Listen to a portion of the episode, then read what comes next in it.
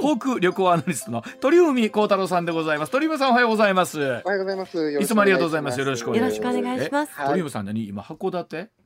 そうですね。今ツ、ツイッターあげましたけど、今、函館の朝市で今、朝ごはん食べながら、食堂の中で今、つないでおります。何食べてるんですか？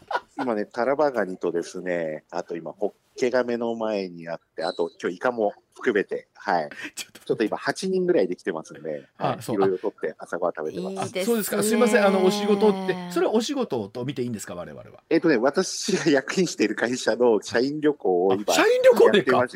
それで今僕がアテンドするっていう形で。そうですか。いい場所をアテンドするという。ちなみに社員旅行だったら朝からちょっとビールかお酒かなんかも飲んでもいいんですかね？えっとね、私以外の7人が飲んでますね。あ、そうですか。はい、別に鳥海さんも。私は、はい、この後テレビもリモートあるので、今日は。はい。あの、私、あと運転しなきゃいけない。ああ、大型の今、ハイエースのキャビンをちょっと。なるほど。あの、私は飲まないでいます。はい。いつも、なんかそういう話になりますが、鳥海さんの場合、それ仕事でもあり、えー、遊びでもありという本当に旅行アナリストというのは不思議なお仕事でいらっしゃいますね。そうですね。行きたいところとか、うん、やっぱり自分が興味持ったところ行きながら、うん、まあそこで良かったことをまあいろいろ発信したいっていう感じはあります。なのであの逆にいろいろ旅行に行って、うん、うんと思うところの場合はまあ静かにしてるかなっていう。はい、ちなみに函館の朝市というのはまあ結構非常に有名ですけれども、はい、どどうなんですか？やっぱりその観光客は戻ってきてる感じがあるんですか？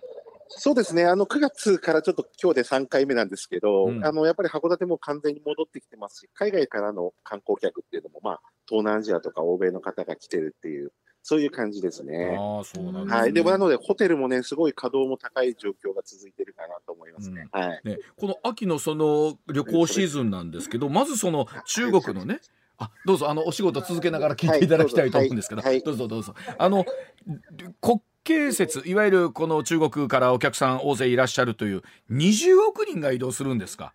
そうですね、まあ、20億人が移動するっていう中で、まあ、これまで、まあ、あのゴールデンウィークとかのの祝日なんかでいうと、まあ、あの電車で動いたり、国内の移動が中心だったんですが、うん、やっぱりゴールデン5月以降は海外に行くということで、うん、まあ、いろんな国に、まあ、の出てるということですね、うん、でやっぱり個人旅行が解禁されたっていうのが一つの大きなところあります。ね。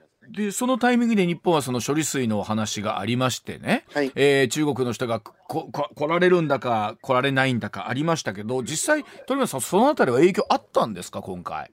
うん、あのないとは言えないというところで、これはもう個人客と団体客が全く状況が異なると。うん、で、個人客っていうのはもうあのビザが、えー、今年の1月以降、1月末から中国の方がまあ日本に来られるようにて、うん、ででもビザを取って来られても、リピートの方は今回のこの処理水問題というのは全く気にしていないと。ただ、まあちょっとね、周りの目とかっていうのは多少ありますけど、でそれに対してやっぱり団体客っていうのは、その持っている情報も中国国内の情報のみで、やっぱりその外国に出られているあの個人旅行客っていうのは海外の情報もやっぱ取られてる方も多いと。はい、その差があって、団体が思ったより伸びなかったと。はあ。ただもう一個言えるのが、うん、飛行機の便数自体がまだ日本、中国線っていうのはコロナ前の5割ぐらいの水準ですので、そうなんです、ね、はい、なので、その便が満席になっているということで、うん、おそらく今のこの国慶節の状況を見ても、コロナ前の国慶節に比べると、まだ半分、もしくは半分弱かなっていうのが今の印象です。個人客はかなり戻ってます。これどうなんですか？日本経済を広く見ると、やはりそこはそれぐらいの基準でえコロナ前の水準に戻ってほしいのか。いやいや一方でそのオーバーツーリズムという問題も出てきた時にコロ加減はどのあたりがいいのかっていうのを取りますねすごい考えちゃうんですけど。そうですね。先日もちょっと僕函館で取材をしていましたけど、うん、その中でも言われたのが、うん、えー、東南アジアとかアメリカが伸びてまして、うん、結局今中国の方がいなくてもコロナ前と同じぐらいの外国人が来ているというのが観光地の状況としては完全にありますと。で実際問題、8月の訪日外国人の数を見ていても、うん、中国人の数を、まあ、あの2019年と23年の8月で比較すると、うんうん、中国人の数を差し引くとコロナ前より15%もう増えてるんですよ。はあなるほど。はい、それで、今あの、特に円安でアメリカとかカナダ、メキシコっていった、まあ、いわゆる北米からの観光客がものすごい増えていて、でその人たちって日数が1週間、10日とか、中には2、3週間いるという、はいはい。やっぱりそういう状況はあるので、はい。そうするとやっぱりそれが地方の方にも訪れるということで、えー、と今、これで、まあ、ちょっと言い方があれですけど、中国の団体客が来てたら、もっとすごいお祭りになってたという。はい、だって今がね、ちょうどいいっていうふうに言ってる方も多いですね、いやあのあのうちのねパートナーの西村麻子アナウンサーが京都ですけど、うん。あの週末の京都のねか観光客の方とか見たら、うん。ここにこれ以上の人が来たら京都駅溢れるんじゃないかと思うぐらいの、そうなん。ですよ僕もね、ゴールデンウィークの初日に京都行きましたけども、はい。その時点でも溢れていて、まあ、タクシー乗り場が特に30分待ちとか、そうでね、予約ができない、タクシーの予約がなかなか入らないとか、ね、あともう観光タクシーのその貸し切りが今全く取れないという状況が続いてますので、だそういうところも含めて、これで中国の団体客が戻った時の数を対応できる状況ではまあないかなというのが今のところなので、うん。うん。はい。でこれでいうとほら昨日もニュースになってましたけどいよいよ宮島ねうん。厳島神社の方で、あのほら、えー住んでる方以外の方に、ねはい。方に観光税という形で、はい。この一うん。つあの、まあ、100円単位でということになりましたけど、はい。この辺りの導入というのは今後増えてきそうですか？どうでしょう鳥そうです。海さん。確実に増えてくると思いますね。まあ、できるのはまあその島であったりとか、あと富士山みたいに山の登り口であったり、うん。まあ、そういうふうに限定はされてしまうと思いますけど、まあ、こうやってインバウンドの方も含めて観光客の方がこういう100円でも200円でも出すことによって、うん。まあ、これでオーバーツーリズムの対策、まあ、特にゴミとか、うん。まあ、そういうあと整備とか、そういったところはまあ警備員の配置とか、うん。そういったところにお金をしっかり使うという形であれば、もうこれはどんどんやるべきだと思いますし、まずだから、その富士山が今、その、えーともう今、今年はもう登れませんけど、うん。まあ、入山料とかまあ1000円で、これが2位になってるんですけど、うん。まあ、いろいろ今、外国人のゴミ捨て、ポイ捨てとか、あと軽装で行ったりとかってありますけど、はい。本当はもう5000円とか1万円取っても、そほど。れで、かつ日本在住者に関しては、まあ、はい。その料金安くするとか、うん。そういった形で、だから本当ね、今度万博も25年も、うん。まあ、これが値段がまあ8000、7000、8000とかなると思いますけど、うんうん本当は外国の方からは1万円とか1万2、3000円取っても、うん。うん今の為替でいくと70ドル、80ドルだので、そうですよね。そう。です日本よね人にとっては高いけど、うん。そういった意味で日本に住んでいる方と、うん。外国から来る観光客っていうので、二重料金っていうのをやって、しっかりお金を取って、その多く取った分をそういうオーバーツーリズムの対策にうん。当てると、でそうしないと今度、まあ、日本人の旅行者が特に京都は今後どうなってしまうのか、まあ、そうです11月の紅葉シーズンですよね、これで。うん。これで完全にコロナが来て初めてで、まあ、ホテルも上がると思いますが、その時にどれだけの人が訪れるのかなっていうのが今、うん。私の中の興味的なところがありますね。あのなんかあれですよね。日本の場合ってこうなんか料金に差があるとね、うん。なんかちょっとなんかいろんなところで不公平じゃないかみたいなのってうん。肌感であるんですけど、いやいやと鳥海さん海外では当たり前ですよみたいなとこあるんですよねそういうのってね。そうですね、ハワイなんかはもう一番最初からやってまして、その島民の方とうん。それ以外の方で料金を変えるっていうのがありますし、うまあ本来はね、アジアなんかよくやってたりっていうので、まあこの、それをやるっていうのはどっちかというと発展途上国系が多いっていうのがまあちょっとあるわけなんですけどね。うんただうん。実際問題、今アメリカのコンビニエンスストアで働いたか、あのファストフードで働いても時給2000円とか、うん。そういうふうにもらえるという、そういう所得水準を考えると、うん。もう今これ、その、二重にして外国の方からたくさん、まあ、たくさん取るって言っても、外国の方はそれ、あの高いと思わない金額ですから、はいそうですね。うん。そういったところで取って、しっかり取れるところは取って、それをちゃんと働いてる方の給料に当てる、まあ、ね、賃金上昇も含めてだし、うん。あとね、そういう警備員の整備とか、うん。そういうのに当てるということが大切なんじゃないかなと。ね。はい。日本がね、給料水準が皆さん上がって、また欧米並みに戻れば別に同じ料金でいいのかな。うん。あのさあその中この秋の旅行シーズンと言われますけど鳥海さんこの秋のトレンドなんか旅行あるんですか、そうですね、もうとにかくやっぱり人の動きが多いということと、うん。あとその直前で予定を決める方も多いので、うん。天気が結構左右するかなと。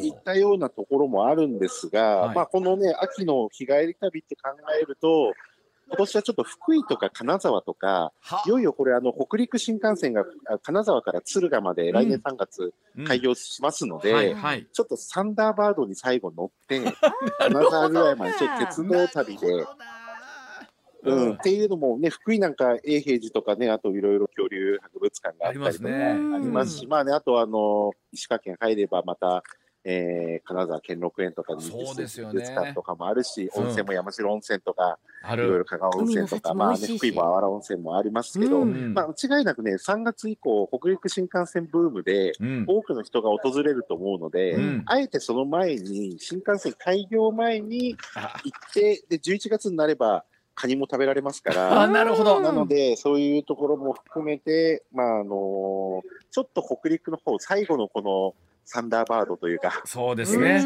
旅を楽しむっていうのもうん。いいのかなと。まあ、日帰りでもね、行けますしね。そうですよいいですね。ね。まあ言ってもあの近畿圏はね京都とか奈良含めてその紅葉というとまあまああるんですけれどもやっぱりこの時期やっぱりやっぱり紅葉スポットって気になると思うんですけどこれから先に向けてね、はい。あのちなみに鳥海さんおすすめの紅葉スポットあるんですか、そうですね。まあ、もう京都はもちろん定番で、うん、で、僕はまあ、あの北の天満宮の夜桜が好きなので、ほあの、フラッと行くっていうのはそういう感じで行くんですけど、う、うん、ちょっと遠くで行くのであれば、先ほど話題出た広島の厳島神社、宮島ですね。はいはい。ここの紅葉もすごい綺麗で、やっぱり鳥居もね、あの、2年以上かけて改修して綺麗になって、まあ、この間の5月のサミットに合わせてということで、はい。今やっぱりサミット以降、広島ブームが続いてますので、あそうなんまあ、ですか、そういった意味で、あの、今度ね、あの、島に入るのにうん。観光税、入島税取られますけど、まあ、それでも、うん。ぜひぜひ、あの、今、宮島の紅葉なんかがいいかなと、それで、まあ、お好み焼きもありますし、あとね、うん、えっ、と、穴子飯、僕はもうこの穴子飯が好きで宮島に行くんですけど、うん。宮島に行くのか、穴子飯目的か、もう本当に五分五分ぐらいの感じですけど、えそんなに美味しいんですか？広島の穴子いや穴子飯は美味しいですよ。それと、あと、あの、お持ち帰りして翌朝食べて、あの、冷えた感じのうん。感じもなんかまたね、染み込んで美味しいので、はあったか、熱々も美味しいし、お土産で大阪持って帰って、まあ、その日の夜か朝に買へっていくお土産っていうのでも、すごい重宝しますね。うなぎ飯の上野ってお店が、私の、うんまあ、宮島口の駅の近くにありますけど、ちなみにそれ以外にも、そうなんですか？そのあたりは穴子飯のお店っていうのは結構いろいろあるんですか？何軒かあります。あとはね、牡蠣もこの時これからどんどん出てきますし、はい。そうあともう広島はね、もうあの、お好み焼きもそうですし、あと、汁なし担々麺とかいろんな新しいものも出てきてますから、汁なし担はい。々これが麺またね、いろいろネギ入れて、はい、美味しいんですよ。今なんかお腹グーってなうんったわ、えー、ってことは結構なんですか？じゃあ今広島まだサミット以降暑いんですね。いや、もう広島ブームは日本人、外国人ともに大きかったと。だこれがやっぱり観光にとっても重要で、本来オリンピックが東京でひであの観無観客ではなくて有観客でやれば、はい。もっと PR ができたと。それに対して今回、うん。まあ、サミットで、うん。まあ、ゼレンスキー大統領来たことで、世界中からこの広島が注目されそういう広島のいろんな姿、その平和記念公園も含めて、うん。これが世界に発信されたということで、そこを訪れたいという今、外国人観光客がものすごい増えていると。じゃあやっぱりサミットやるとかってすごい大きなメッセージあるんですね、あまあ今そうですね。かつやっぱりね、ゼレンスキー大統領が来たということで、うん世界中に注目が集めた。うんだからこれ、広島を選んだこのことは、結果的には、広島の観光にとっては、ものすごい大きかったことは言えるのではないかなと。岸田さんにとってもあの時が今の段階ではピークでしたからね。支持率も含めてですけどそうだっねた。そうか。だその成功を今広島県の方は引きずってるということだと思いますそうです。この状況が結構続いてますね。ちなみに今日と鳥海さんこの後はテレビのご出演は何時からなんですか？え？他局さんですえーっとね、午前中、午前中10時半とか11時とかそのあたりで。あそうですか、はいえということはその函館の映像が見られるんですか、あ、あの、函館のある高いスポットから、あそうなんですねあの、やる予定で今考えております。わかりました。はい。あの、はいあの、すみません。あの、皆さんがお食事食べてるところ、鳥海さあんだけは。もう僕はちゃんとしっかり食べてからやってますので。あ、そうですか。わかりました。はいちなみに今日は、あの、また函館、夜は何をお召し上がりになる予定なんですか？えーで夜帰ります。昨日から来てますんで。はい。あ夜帰っちゃうんです夜はもう東京に帰りますので。あ、そうですか。ちなみに、あの、近々東京帰った後、次はどこに行かれる予定なんですか？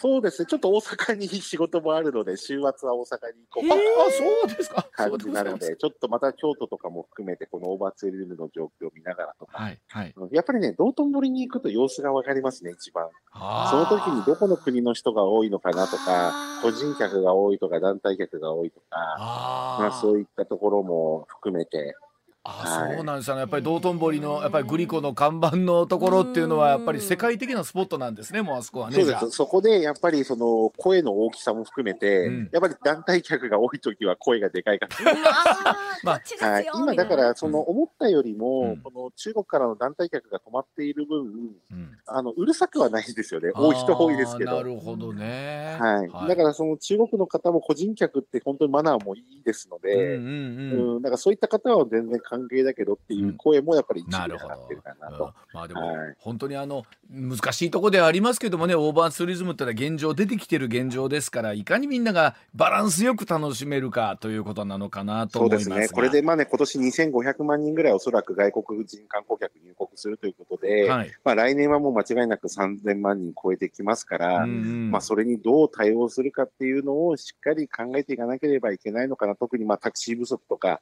ね、今ライドシェアの問題がタクシーに変わる、この問題っていうのもまあ議論をしていくことになるのかなと。はい。わかりました。なので外国の人にはいっぱいお金を落としてもらって、うん、それでちゃんとあの雇用ができる環境を作るっていうことも大事だと思います。